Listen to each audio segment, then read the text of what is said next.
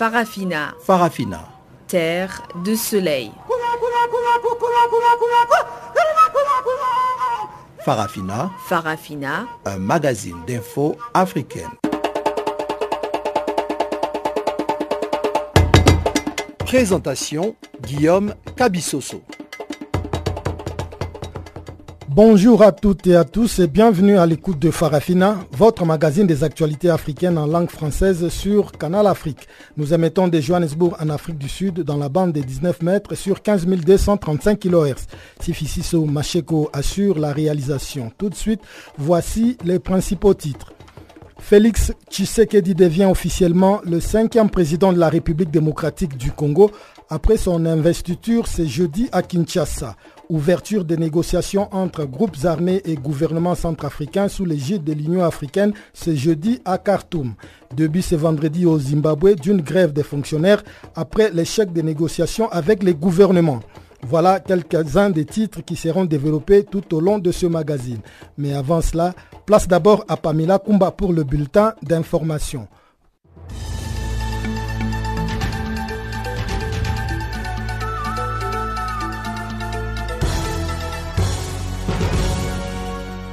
Bonjour à tous et merci de suivre ce bulletin. Investiture ce jeudi de Félix Tshisekedi en tant que cinquième président de la République démocratique du Congo. Il a juré solennellement devant Dieu et devant la nation d'observer et de défendre la Constitution et les lois de la République. Dans son discours d'investiture, Félix Tshisekedi a été pris d'un malaise, mais selon la télévision congolaise, le nouveau président s'est remis de ce malaise et a continué le discours d'investiture. La cérémonie s'est déroulée au Palais de la Nation à Kinshasa, devant un parterre d'invités, et le nouveau président a promis de tenir l'indépendance et l'intégrité de son territoire.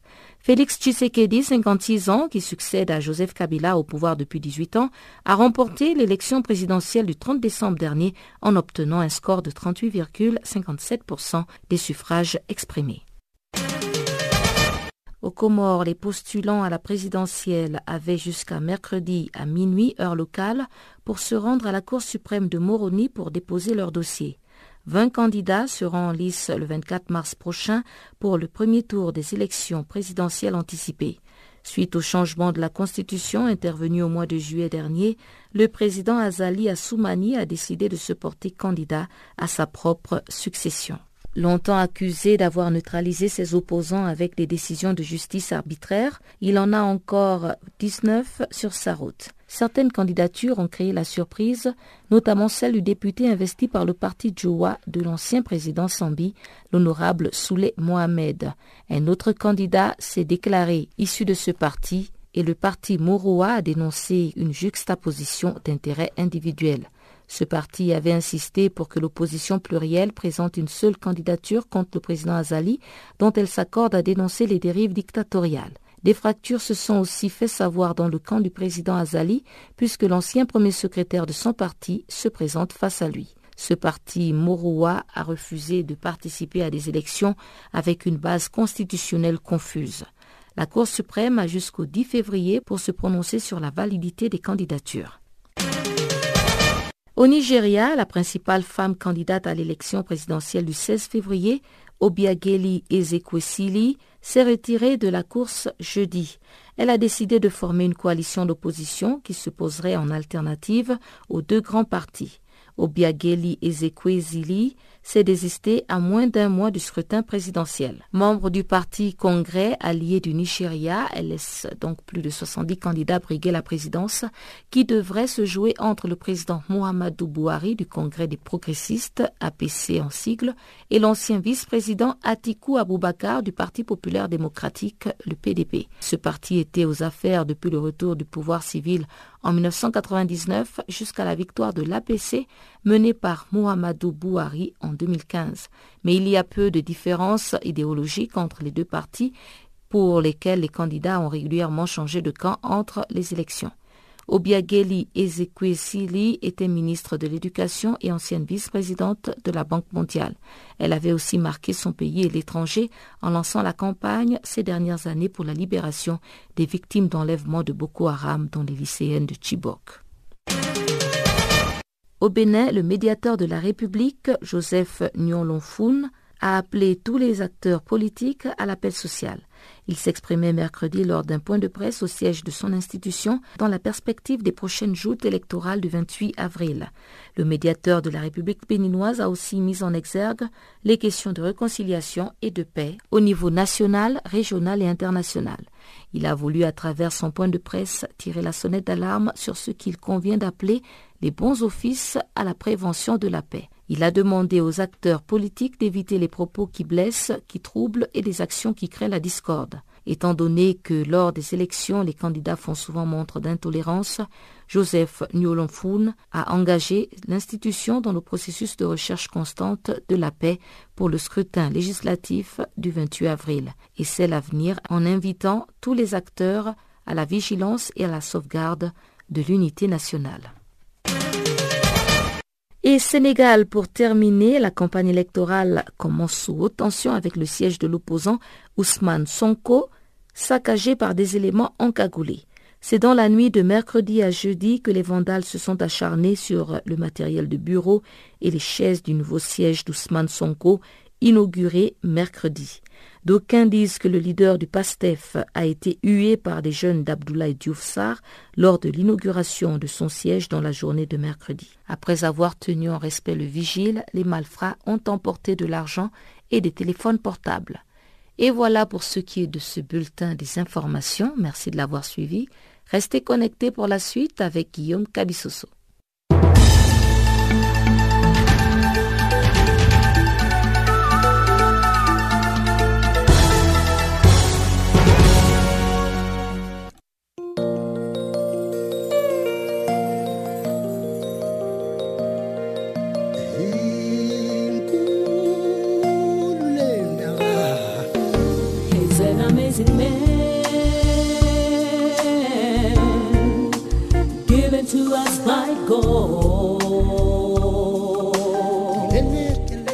Channel Africa. Écrivez-nous sur notre page Facebook Channel Africa. Faites-nous des tweets French Farafina ou bien Channel Africa 1.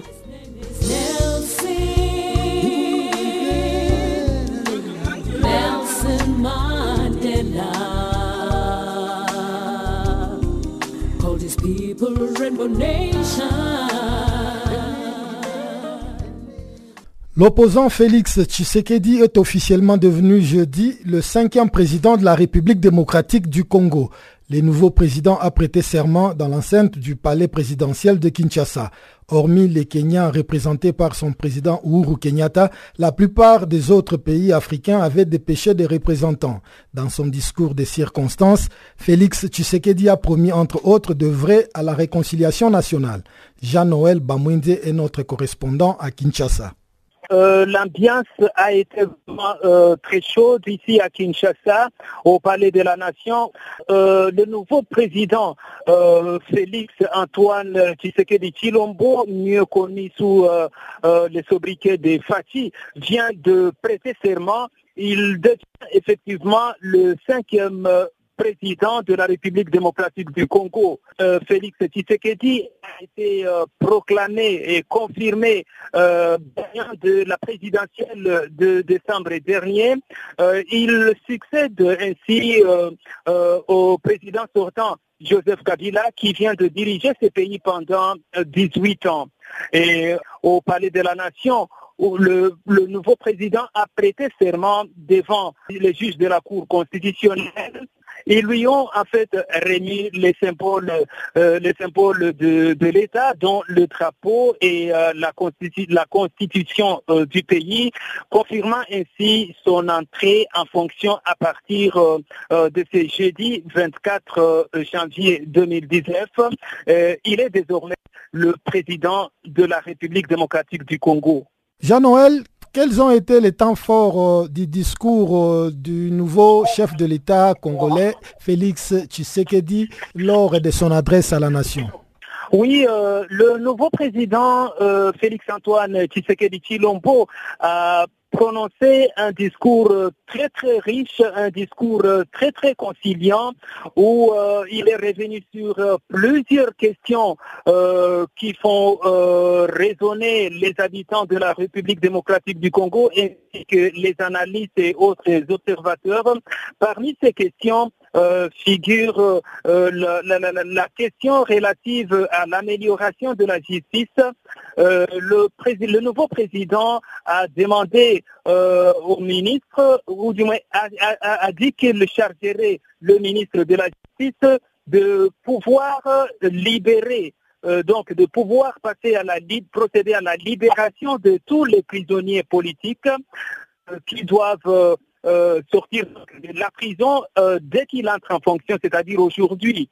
Euh, à côté de ça, Félix Antoine Tshisekedi est revenu également sur euh, l'amélioration de la situation des droits de l'homme ici en République démocratique du Congo, parlant justement de, de, la liberté d'expression, de la liberté de, de manifestation, et ainsi de suite. Il a tendu la main euh, aux autres candidats ou du moins qui se sont présentés à la présidentielle et qui ont été euh, proclamés candidats malheureux. Par exemple, euh, Martin Fayoulou et Ramazani Chadari, à qui il a tendu la main et s'est dit, s'est déclaré donc prêt à travailler avec eux dans le cas où ces derniers pourraient prendre cette offre. Et on parle d'un malaise qui se serait saisi du président élu Félix Tshisekedi. Qu'en était-il exactement?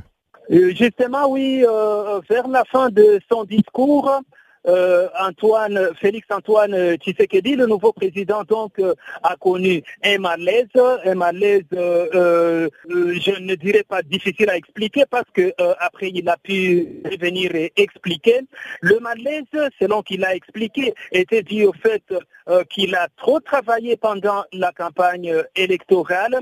il a trop travaillé après la proclamation des résultats pour préparer les travaux qu'il doit faire et le malaise dont il a été victime euh, pendant son discours peut être qualifié d'une question de surménage. Et avant de terminer son discours, le président Antoine Tshisekedi a rappelé euh, qu'il est le président de tous les Congolais et en fait, il s'est attaqué à la question de tribalisme, euh, comme quoi il est président de l'unité des Congolais. Après l'investiture ce jeudi à Kinshasa de Félix Tshisekedi comme le cinquième président de la République démocratique du Congo, suivons à présent avec notre correspondante Gisèle Kaimbani ce qu'attend la population de l'Est du pays, particulièrement celle de Beni, du nouveau président élu. Beaucoup d'attentes au cinquième président élu de la République démocratique du Congo. Nous voulons les changements dans notre pays, la RDC, a dit Bingi Moulinga Gisèle, enseignante dans une école secondaire à Goma au Nord Kivu. Pour elle, la gratuité dans les écoles doit être une réalité. Nous voulons un changement dans notre République démocratique du Congo. Nous voulons à ce que le président fasse un travail de qualité.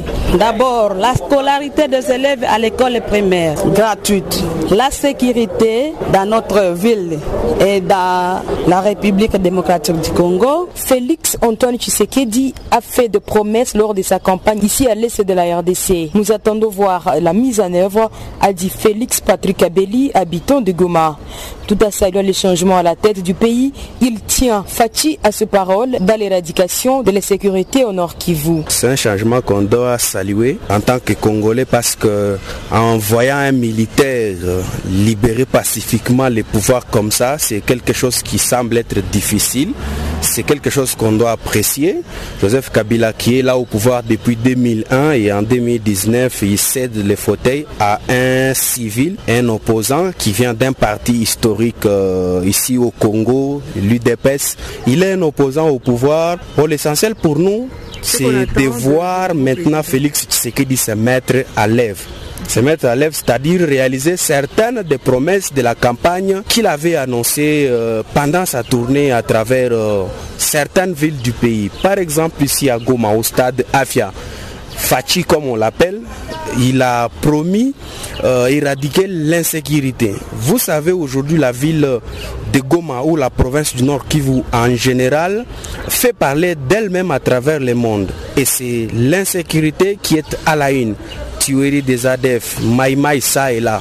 Et aujourd'hui nous savons qu'avec euh, son avènement à la tête du pouvoir, il l'avait dit, qu'il pourra installer son quartier général à l'est du pays, c'est-à-dire lui et son premier ministre, voire même euh, le ministre du gouvernement central de la défense sortira de la zone où les regains d'insécurité est signalé. Point de vue partagé par Norbert Mundoulois, cet éditeur d'un journal parle de la paix comme un socle de développement. Nous entendons au cinquième président de la RDC de pouvoir concrétiser toutes les promesses qu'il a faites lors de son passage ici à Goma en tant que candidat à la présidentielle. Il a dit qu'il va devoir ramener l'état-major général de FRDC ici en province du Nord Kivu. Vous savez que la paix, c'est le socle du développement. Et si chez nous, il n'y a pas de paix. Et nous voudrions que dès sa première entrée au palais présidentiel, que Félix Tshisekedi pense à la population du Nord Kivu en général et surtout de Beni Boutembo, qu'il a dit qu'il va devoir nous amener ici le, le, bataillon, tout le commandement des FARDC pour terminer avec la, la, situation d'insécurité dans cette partie de la, de, de, de, la RDC. Également, il y a des jeunes qui manquent du travail. Si il va arriver à diminuer le chômage et qu'il qu'il crée les emplois. Madame Mélanie Mahamba, militante de l'UDPS Nord Kivu, attend aussi du président Tshisekedi la mise en œuvre de sa politique pour l'autonomisation de la femme. Nous, comme femmes, premièrement, nous le présentons nos félicitations parce que euh, nous voulons assez que le président, comme il nous a promis, euh, la sécurité surtout pour euh, le Nord Kivu. Et avec cette sécurité, nous attendons parce que la femme doit être autonome. La femme est aujourd'hui, avec cette sécurité, elle sera à mesure de se prendre en charge et de faire toutes ses activités dans la quiétude. Depuis Goma, Gisèle Kaimbani pour Canal Afrique. Merci Gisèle Kaimbani. Ouverture des négociations entre groupes armés et gouvernements centrafricains sous l'égide de l'Union africaine ce jeudi à Khartoum. Gervais Lacosso, coordonnateur du groupe de travail de la société civile, espère une résolution définitive de cette crise. On l'écoute ici au micro de Pamela Kumba. Donc nous, notre attente, c'est que nous espérons, cette fois-ci, cette crise va être résolue une fois pour toutes parce que ça n'a fait que trop durer. Et c'est pour cela que d'ailleurs, nous avons toujours souhaité que ce dialogue-là se, tienne ici chez nous ou se tienne dans un contexte où on accorde suffisamment de temps aux différentes parties pour aller au fond des questions, pour vider la chose. Ben là, le dialogue va se tenir pendant six jours. On espère que euh, ces six jours-là permettront d'aller au fond des questions et nous pensons pour nous que tout doit se faire dans le cadre de la République.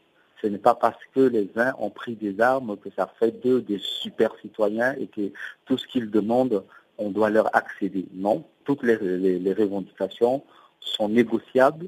Il y a même certaines des revendications qui, n'ont aucun sens, qui vont être jetées purement et simplement à la poubelle. Et je pense que euh, sur euh, la fameuse question d'amnistie euh, très chère aux, aux, groupes armés. Et nous, au niveau du groupe de travail de la société civile, nous ne sommes pas radicalement opposés à l'amnistie. Mais nous pensons par contre qu'on ne peut plus continuer à donner l'amnistie gratuitement sans un contrepartie euh, de la part des groupes armés parce que c'est ce qui s'est passé dans le passé, dans les crises du passé. On a fait des forats, les gens ont trinqué, ils ont chanté l'hymne national, et puis on distribue des postes à tout le monde. On pense que ça ne peut plus continuer à se passer ainsi. D'abord, euh, l'amnistie euh, c'est un, grand geste de tolérance de la part des victimes, de la part de l'État, de la part de, de l'appareil judiciaire. Mais il faudrait que les bénéficiaires s'engage à faire quelque chose, d'abord qu'il s'engage à ne plus jamais faire recours aux armes.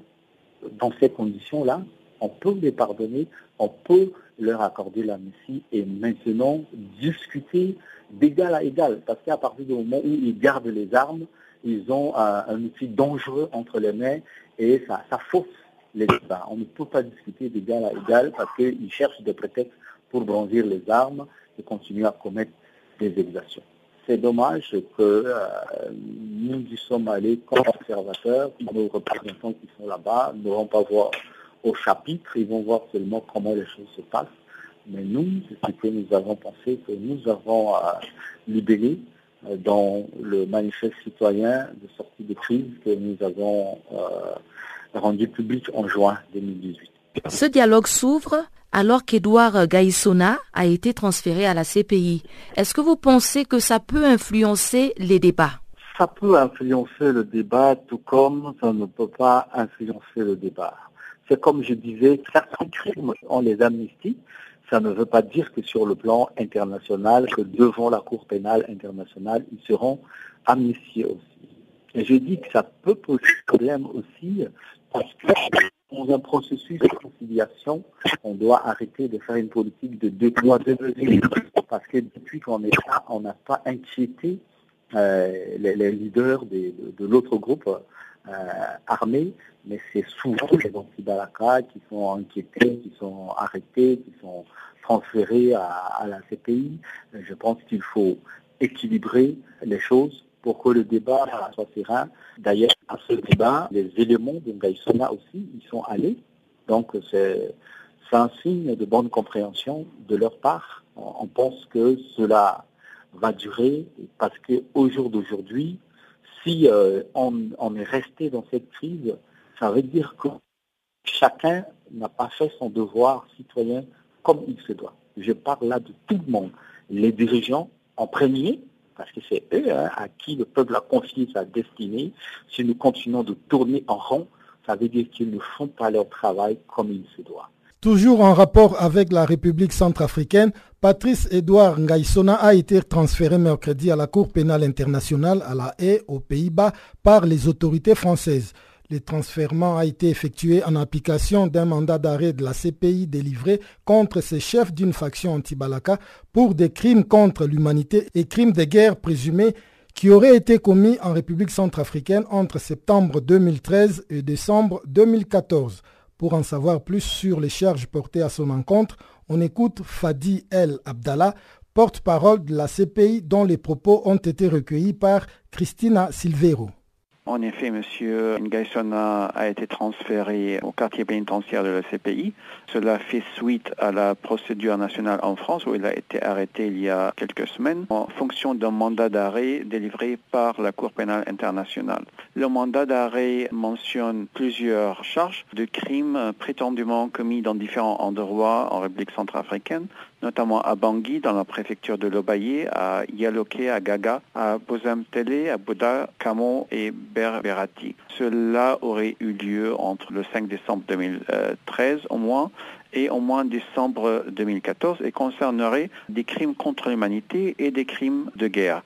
Pour les crimes contre l'humanité, cela inclut des meurtres et tentatives de meurtre, d'extermination, déportation ou transfert forcé de population, emprisonnement ou autre forme de privation grave de liberté physique, torture, persécution, disparition forcée et autres actes inhumains. Et pour les crimes de guerre, la liste inclut des charges de meurtre et tentative de meurtre, torture, traitement cruel, mutilation, le fait de diriger intentionnellement des attaques contre la population civile et le fait de diriger intentionnellement des attaques contre le personnel, installation, matériel, unité ou véhicule employés dans le cadre de missions d'aide humanitaire ou des attaques contre des bâtiments consacrés à la religion, du pillage, le fait de procéder à l'enrôlement d'enfants de moins de 15 ans et de les faire participer activement à des hostilités, et le déplacement de la population civile et finalement la destruction des biens de l'adversaire.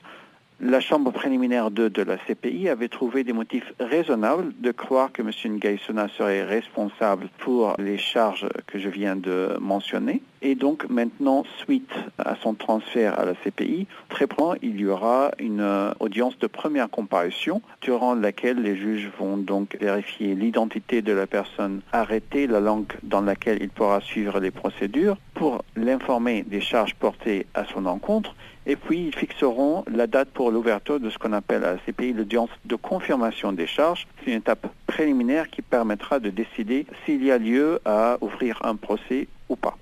Direction à présent les Soudans du Sud, où le gouvernement a appelé mercredi la communauté internationale à financer un accord de paix signé en septembre. Deng Daou Deng, le ministre adjoint des Affaires étrangères, a assuré que l'aide financière est nécessaire pour le cantonnement des groupes armés, une des mesures clés de l'accord de paix. Après quatre mois, la mise en œuvre de cet accord reste au point mort alors que les conflits violents continuent de sévir dans certaines régions du pays. Barthélémy Nguessan. C'est dans un discours prononcé devant les diplomates étrangers que M. Deng Dao Deng, le ministre adjoint des Affaires étrangères sud-soudanais, a sollicité l'aide financière de la communauté internationale. M. Dao Deng a indiqué que cet appui financier était nécessaire pour financer l'accord de paix signé en septembre dernier, dont la mise en œuvre a pris quatre mois de retard. Le ministre adjoint des Affaires étrangères sud-soudanais a précisé que cet argent est nécessaire pour assurer le cantonnement de groupes armés, une des mesures clés de l'accord de paix. Il a indiqué encore que la disponibilité de ces ressources va permettre de faire avancer la mise en œuvre du processus de paix au Soudan du Sud. M. Deng Dao Deng a souligné que depuis la signature de l'accord de paix en septembre 2018, le président Salva Kiir a voyagé notamment en Chine, en Égypte et en Afrique du Sud pour demander plus de ressources à ses partenaires internationaux. Le ministre adjoint des Affaires étrangères a déclaré que le gouvernement n'a jusqu'à présent réussi à rassembler que 1,6 million de dollars. M. Gok Mokwash, le ministre adjoint des Finances sud-soudanais, a pour sa part confié à l'agence France Presse que le Parlement a approuvé en 2018 un budget d'environ 20 millions de dollars pour la mise en œuvre de l'accord de paix. Lors de la lutte pour l'indépendance et après l'obtention de la souveraineté du Soudan du Sud en 2011, les partenaires internationaux, principalement les États-Unis d'Amérique, ont financé le gouvernement et diverses missions humanitaires à hauteur de milliards de dollars. Plusieurs enquêtes d'organisations non gouvernementales ont montré que les élites du Soudan du Sud ont largement vidé les caisses de l'État pour leur enrichissement personnel, l'argent détourné à d'autres parts, selon ces ONG, servi à financer la guerre qui ravage le Soudan du Sud. Le pays a sombré dans la guerre civile en décembre 2013 lorsque le président Salva Kiir a accusé Rick Machar, son ancien vice-président, de fomenter un coup d'État. Le conflit sud-soudanais a été marqué par des atrocités à caractère ethnique et le recours au viol comme arme de guerre. Les violents combats ont fait plus de 380 000 morts selon une étude récente qui mentionne aussi plus de 4 millions de déplacés, soit près d'un tiers de la population sud-soudanaise. La guerre civile a également été marquée par la violation de plusieurs accords de paix et cessez-le-feu. Les diplomates étrangers assurent cependant que depuis la signature de l'accord de paix en septembre dernier, les combats ont diminué dans le pays, mais certaines zones sont encore le théâtre d'affrontements, notamment dans le sud, où des rebelles qui n'ont pas signé l'accord de paix sont opposés aux forces du gouvernement. Pour Channel Africa.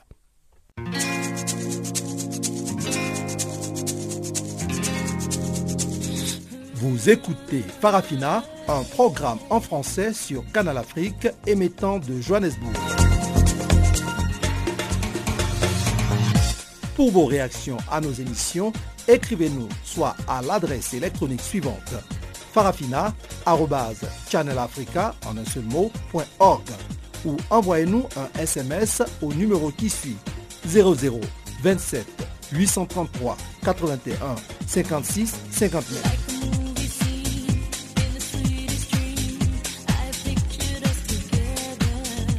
Notre adresse électronique farafina.channelafrica en un seul ou par SMS 0027 833 81 56 59. Sortons un peu du cadre purement politique pour aller jeter un coup d'œil sur ce qui fait l'actualité dans le monde économique avec Barthélémy Nguessan.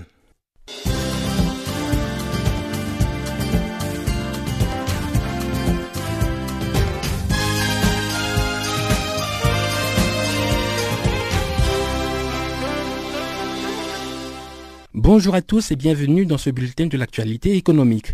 Partons tout de suite en Suisse où se déroule le Forum économique mondial de Davos. Le président rwandais Paul Kagame qui participe actuellement à cette réunion annuelle s'est déclaré en faveur d'une hausse des investissements privés en Afrique.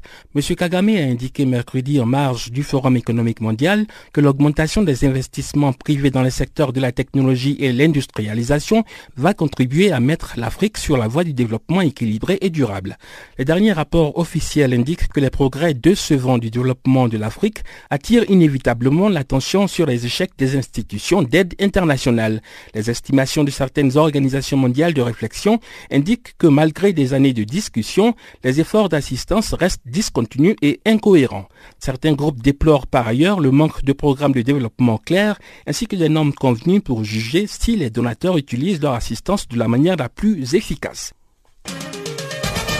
En Guinée, le président Alpha Condé a affirmé mercredi à Conakry que l'accès au crédit concessionnel passe par une bonne gestion des ressources intérieures.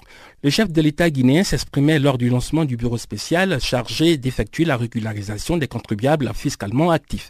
M. Alpha Condé a souligné que plus on améliore la gestion, plus on améliore les conditions de vie des populations. Il s'est dit déterminé dans la lutte pour la bonne gouvernance et une meilleure gestion des deniers publics. Le président guinéen a exhorté ses ministres à se mettre au travail.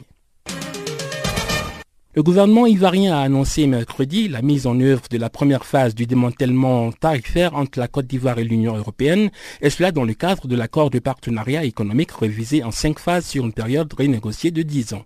M. Sidi Timouko Touré, le ministre de la Communication et des Médias, qui est également porte-parole du gouvernement, a indiqué que l'accord de libre-échange réciproque est entré en vigueur le 3 septembre 2018. M. Touré a fait savoir que l'accord mis à jour prévoit un calendrier de libéralisation en cinq phases sur une période renégociée de 10 ans qui va s'étendre de 2019 à 2029. La première phase va porter sur 1115 lignes tarifaires du tarif extérieur commun de la CDAO appliqué en Côte d'Ivoire. Le porte-parole du gouvernement ivoirien a ajouté que depuis le 1er janvier 2019, les produits couverts par ces lignes tarifaires identifiées et reconnues comme d'origine de l'Union européenne sont importés en Côte d'Ivoire en exemption des droits de douane. En contrepartie, a conclu M. Sidi Touré, l'accord garantit aux exportations de produits ivoiriens tels que le cacao, la banane et les conserves de thon un accès au marché de l'Union européenne en franchise de droits de douane. La capitale espagnole, Madrid, accueille ce jeudi la dixième édition du Forum touristique sur les investissements et les opportunités d'affaires en Afrique. Le gouvernement ivoirien a profité de l'occasion pour signer un accord de coopération touristique avec l'Espagne en marge de l'événement touristique.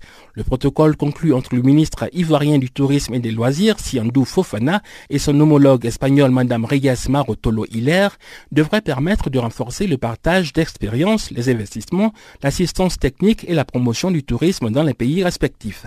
L'Espagne constitue la deuxième puissance touristique mondiale. Le ministre ivoirien du Tourisme s'est dit très heureux de la signature de cet accord qui va selon lui ouvrir de nouveaux horizons au secteur du tourisme de la Côte d'Ivoire et favoriser la création de richesses au profit des acteurs du tourisme et des populations. La Côte d'Ivoire développe aujourd'hui un nouveau leadership en matière de tourisme et envisage d'investir plus de 3 000 milliards de francs CFA dans le secteur d'ici à 2025. La dixième édition du Forum touristique sur les investissements et les opportunités d'affaires en Afrique est conjointement organisée par l'Organisation mondiale du tourisme, la Foire internationale du tourisme et Casa Africa, le représentant du gouvernement espagnol. Ce forum vise à stimuler le développement du tourisme durable, attirer les investissements et à booster l'entrepreneuriat en Afrique.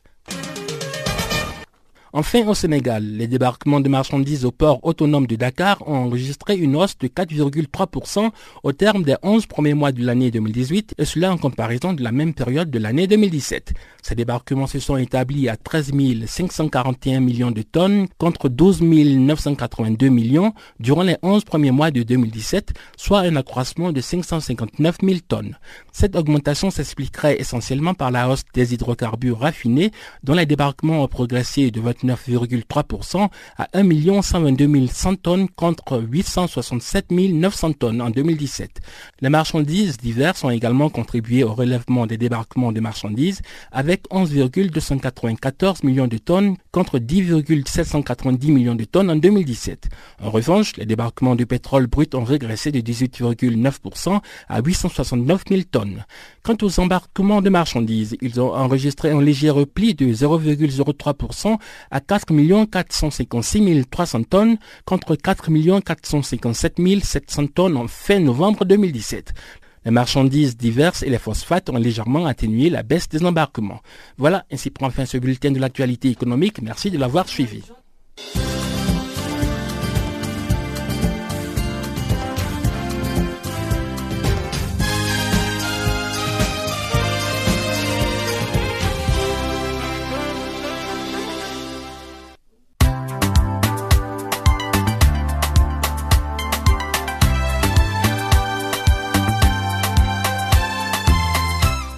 Farafina. Farafina.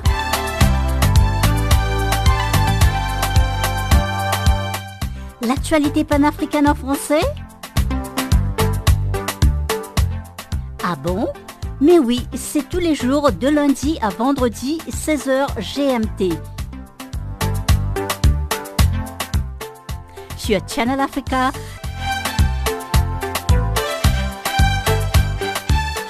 Et n'oubliez surtout pas de tweeter French Farafina.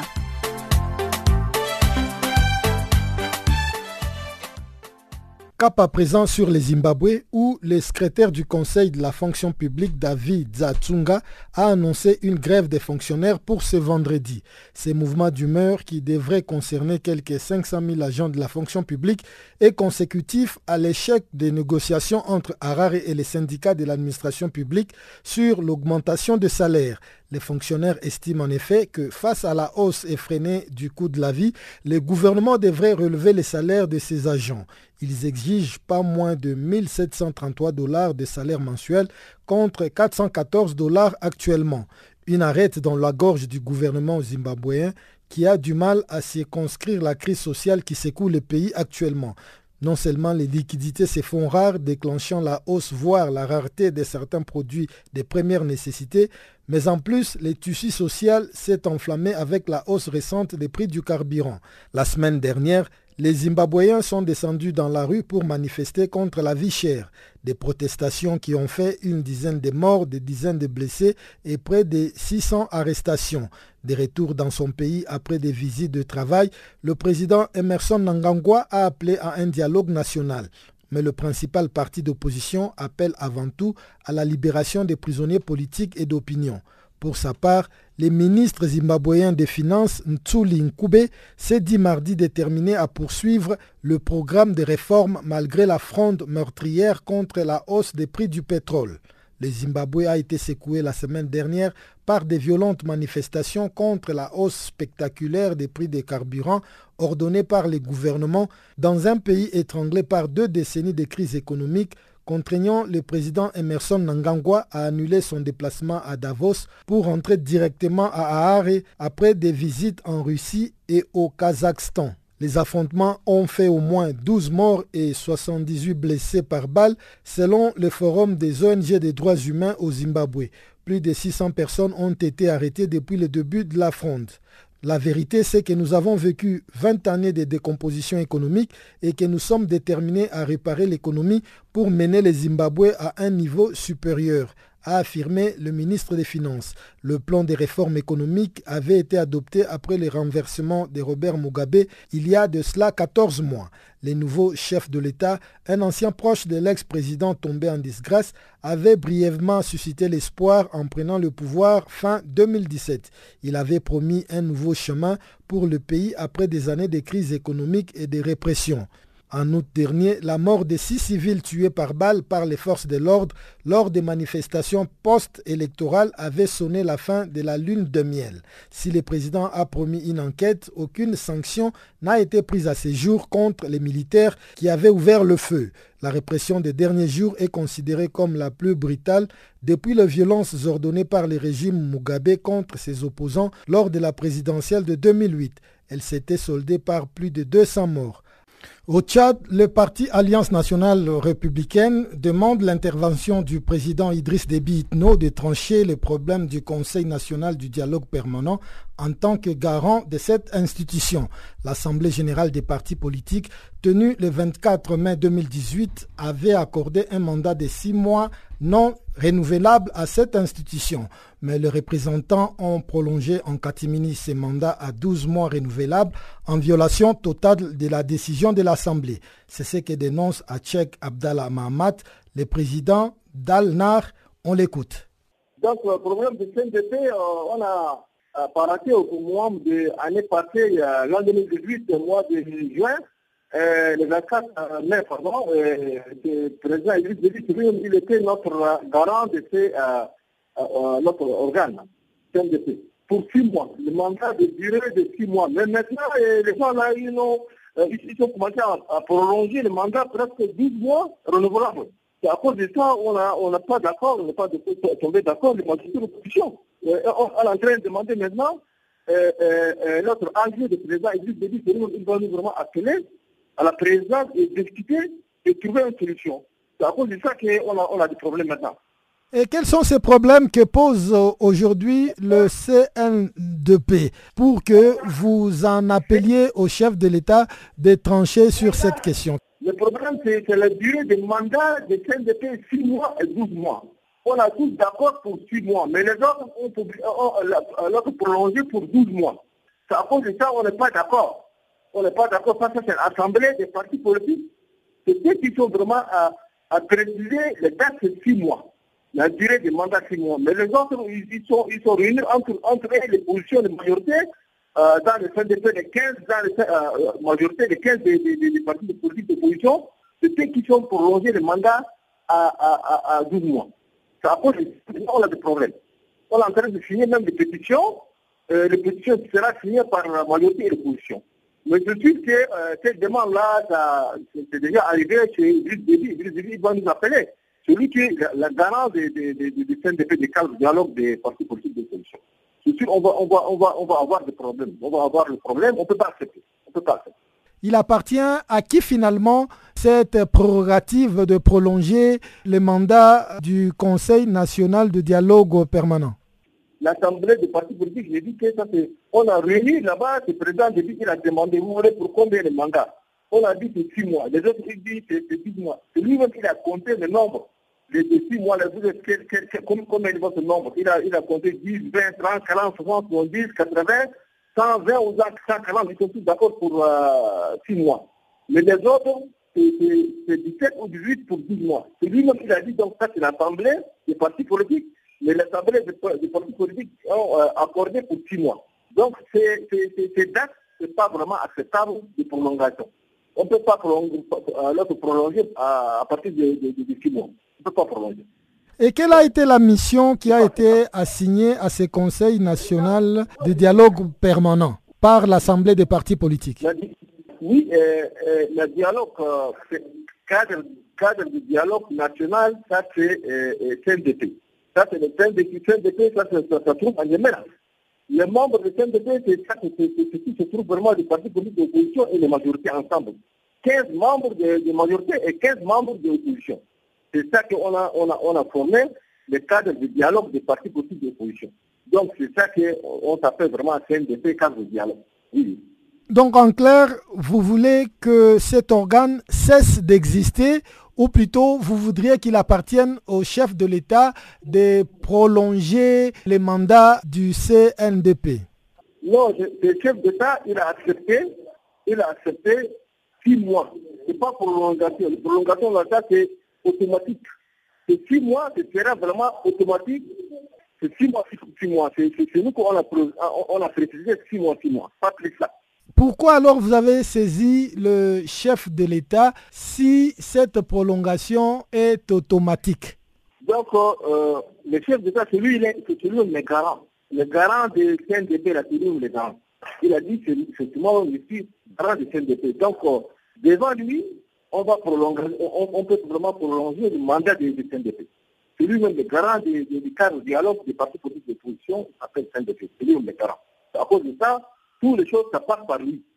L'Afrique du Sud a un déficit qui perpétue les inégalités et augmente les incertitudes politiques.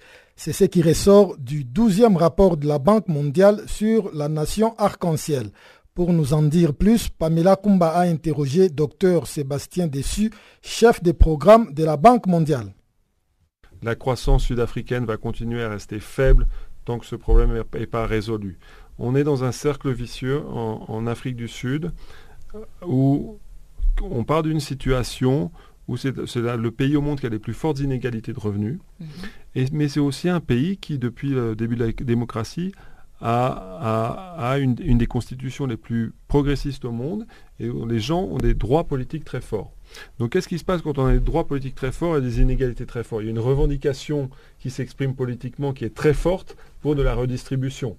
On veut euh, avoir accès gratuit à l'école, on veut avoir accès, on veut plein de choses et on essaye, euh, puisqu'on a le rapport de force politique est en faveur des pauvres, ce qui est bien, on, met beaucoup de pression sur le gouvernement pour dépenser plus et on met également beaucoup de pression sur les investisseurs est-ce que ce qu'on appelle l'incertitude politique, policy uncertainty, etc., euh, qui, ont peur d'investir, parce qu'ils se demandent est-ce que demain mon, mon, retour sur investissement va être plus taxé, ou est-ce que je vais perdre complètement mon capital si je suis exproprié?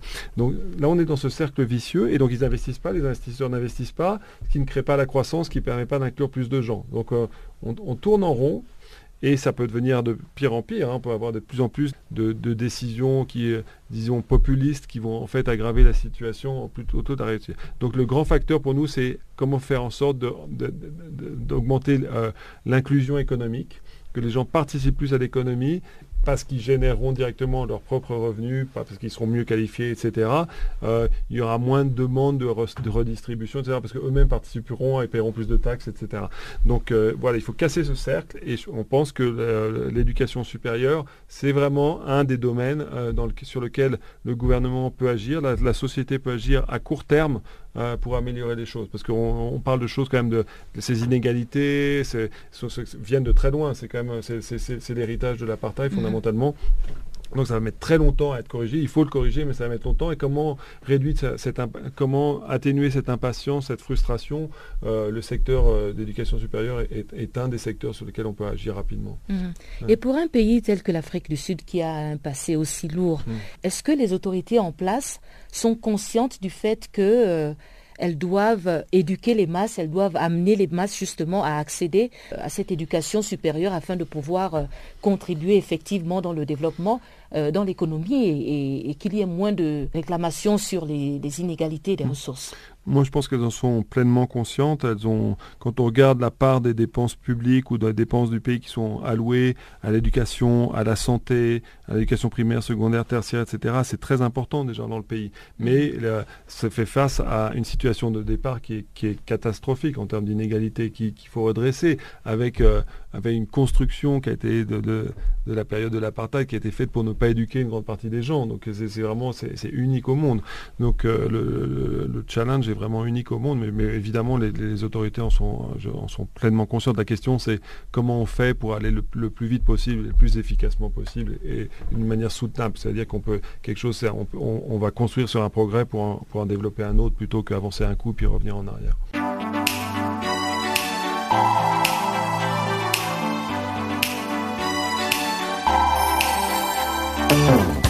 Si vous ratez les points chauds de l'actualité cette semaine, si vous ratez les points chauds de l'actualité cette semaine,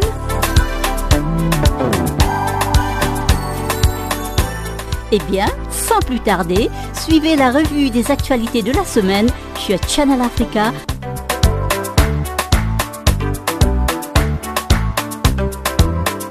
Retrouvez le podcast sur nos sites internet www.channelafrica.co.za.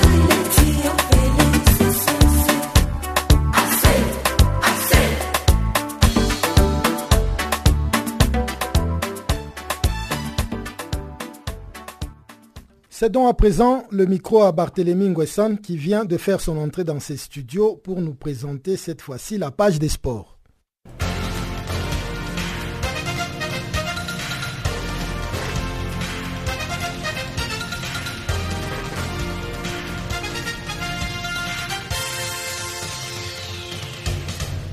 Bonjour et bienvenue à tous dans ce bulletin de l'actualité sportive. L'Open de tennis d'Australie se poursuit à Melbourne. La finale dame va opposer samedi la japonaise Naomi Osaka à la tchèque Petra Kvitova. Ce jeudi en demi-finale, Osaka a surclassé en 3-7, 6-2, 4-6 et 6-4 Carolina Pliskova qui avait sorti Serena Williams au tour précédent. À 21 ans, la jeune japonaise s'est qualifiée pour sa deuxième finale de Grand Chelem d'affilée, quatre mois après son sacre à l'US Open. Petra Kvitova a quant à elle validé son ticket pour la finale après avoir éliminé jeudi l'américaine Danielle Collins. La gauchère tchèque de 28 ans s'est imposée 7-6-6-2. Kvitova va ainsi disputer sa première finale en Grand Chelem depuis son titre à Roland Garros en 2014. Et puis chez les hommes, Rafael Nadal a sorti le grand jeu en demi-finale. Il a expédié Stefanos Tsitsipas en 3-7, 6-2, 6-4, 6-0. L'Espagnol a ainsi assuré sa place en finale de l'Open d'Australie. Stefanos Tsitsipas n'a pas réussi à répéter son exploit du tour précédent où il a sorti Roger Federer. Raphaël Nadal va tenter cette année de soulever de nouveau le trophée de l'Open d'Australie, dix ans après son unique titre à Melbourne. Et puis, concernant la disparition du footballeur argentin Emiliano Sala, les recherches ont repris, mais sans grand espoir. Les gardes-côtes britanniques ont annoncé jeudi matin la reprise des opérations de recherche pour retrouver l'avion à bord duquel se trouvait le footballeur. Rappelons que l'avion en provenance de Nantes a disparu lundi soir en mer avec ses occupants entre la ville française et la cité de Cardiff en Angleterre. Emiliano Sala est arrivé très jeune en France. Il a été formé à Bordeaux puis prêté à différents clubs français comme Orléans et Caen. L'attaquant argentin avait fini par signer en 2015 pour un million d'euros à Nantes où il était très apprécié des joueurs et des supporters. Il a inscrit 13 buts, toutes compétitions confondues pour le club français. Il venait à peine de signer deux jours avant sa disparition, notamment samedi dernier un contrat de 17 millions d'euros pour trois ans et demi avec le club anglais de Cardiff City. Pendant que les espoirs de retrouver en vie le footballeur et le pilote de l'avion s'amenuisent, les fans continuent de déposer des bouquets de fleurs et des messages à Cardiff comme à Nantes, où un hommage sera rendu à Emiliano Sala au centre d'entraînement du club nantais. Au Sénégal, la Ligue de football professionnel tire la sonnette d'alarme. Son bureau s'est réuni mercredi soir à Dakar, la capitale sénégalaise. À l'issue de la réunion, la Ligue de football professionnel a déploré certains problèmes observés dans la gestion du football professionnel qu'elle impute aux autorités étatiques avec en toile de fond le blocage des activités de Star Times, son principal sponsor. Serre Sec, le président de la Ligue, a indiqué que le télédiffuseur Star Times était prêt à investir 6,3 milliards de francs CFA dans les dix prochaines années, mais M. Sec a regretté que paradoxalement, des problèmes et des obstacles surgissent de partout et font que ce télédiffuseur est incapable de développer ses activités commerciales au Sénégal. Le président de la Ligue sénégalaise de football a par ailleurs mentionné que des concerts, des combats de lutte, des cérémonies de chants religieux ainsi que des rencontres politiques se tiennent dans les stades au détriment du football. M. Sarr Sec a conclu qu'il est absolument impossible de développer le sport roi dans ces conditions. Quelques brèves pour refermer nos pages football. Le club de Middlesbrough a officialisé jeudi le recrutement du Nigérian John Obi Mikel. L'ex-capitaine des Super Eagles s'est engagé avec la formation anglaise jusqu'à la fin de la saison. Le Nigérian évoluait en Chine où il jouait avec le Tianjin Teda. Mikel avait résilié son contrat avec ce club chinois depuis quelques mois. Obi retrouve ainsi la première ligue où il a joué 249 matchs en 8 ans avec Chelsea. Et puis Ghazi Abderrazak quitte l'étoile sportive du Sahel. À 32 ans, le latéral gauche tunisien a été prêté pour 6 mois à Al-Ohod, le club de la ville de Médine en Arabie Saoudite. Abderrazak va rejoindre ainsi Karl Medjani et l'Égyptien Momen Zakaria qui ont également été recrutés par le club saoudien. La Coupe du monde masculine du handball 2019, co-organisée par l'Allemagne et le Danemark, se poursuit. L'Égypte a battu la Tunisie ce mercredi sur le score de 30 à 23 Grâce à cette victoire, les Pharaons handballeurs pourront disputer samedi le match de classement pour la septième place. Ils seront face à l'Espagne.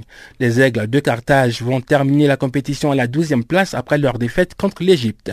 Dans le cadre des demi-finales du mondial, la France sera face au Danemark tandis que l'Allemagne va affronter la Norvège. En cyclisme, l'Érythréen Guirmé Binyam a remporté mercredi sur le fil la troisième étape de la Tropicale à Missa Bongo 2019 avec un chrono de 2h35 minutes 09 secondes. Il a coiffé sur la ligne d'arrivée l'Algérien Youssef Reguigui qui s'est contenté de la deuxième place devant l'Italien Nicolo Bonifazio de l'équipe Direct Energy. La troisième étape du Tour cycliste s'est déroulée sur un parcours de 100 km de Léconie à Franceville. Au classement général, Bonifazio trône en tête, suivi de Sirac Tesfom de l'Érythrée Youssef Regigi est quatrième devant le Rwandais Didier Mounianeza. La quatorzième édition de la Tropicale Amissa Bongo s'était lancée lundi dernier. Ce tour cycliste international a été créé en 2006. Voilà, ainsi prend fin ce bulletin de l'actualité sportive. Merci de l'avoir suivi.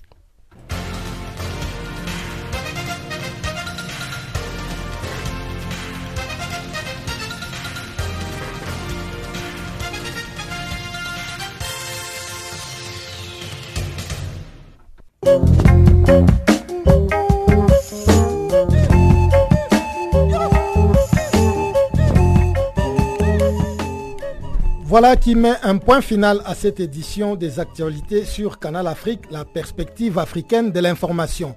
Guillaume Cabissoso et toute la rédaction du service français vous disent merci pour votre aimable compagnie et vous fixent un nouveau rendez-vous pour demain. Au revoir.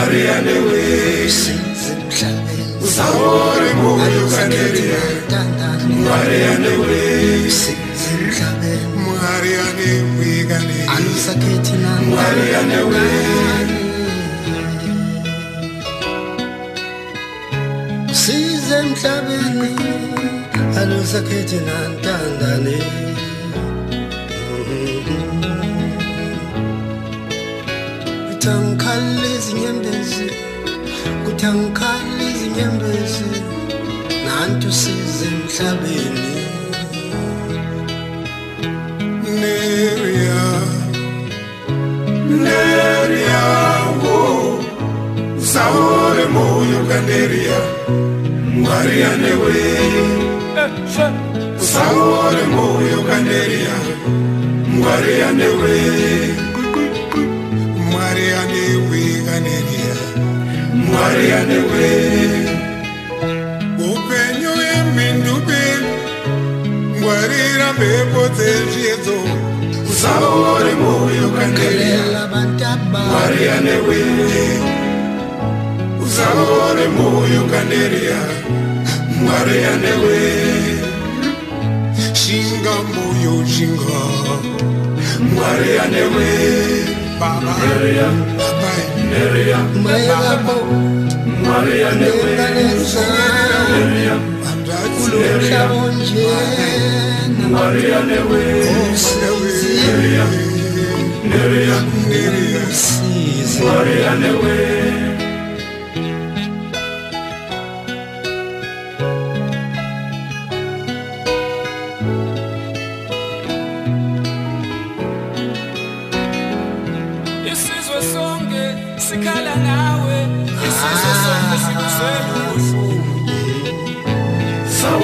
ngoyokaneya ngariyanewe usawore ngoyokaneya ngariyanewe shinga moyo shinga. Ngariyanewe vafurgunezvanje kutsaura vane danana. Usawore moyo kaneya ngariyanewe Zaore moyo kaniria Maria. we Mariane we kaniria Mariane we Ale we Neria Neria Mariane we Neria Neria Mariane we Neria Neria Mariane we neria neria wo saore moyo kaneria maria newe saore moyo kaneria maria newe maria newe neria maria newe kuvirwa nemurume ana zvinotoda moyo wekuzhingaira usaore moyo ukaneria mwariya newe. Usaore moyo ukaneria mwariya newe. Singera kaiweneria mwariya newe. Mwanangu mwariya newe. Singera kaiweneria mwariya newe.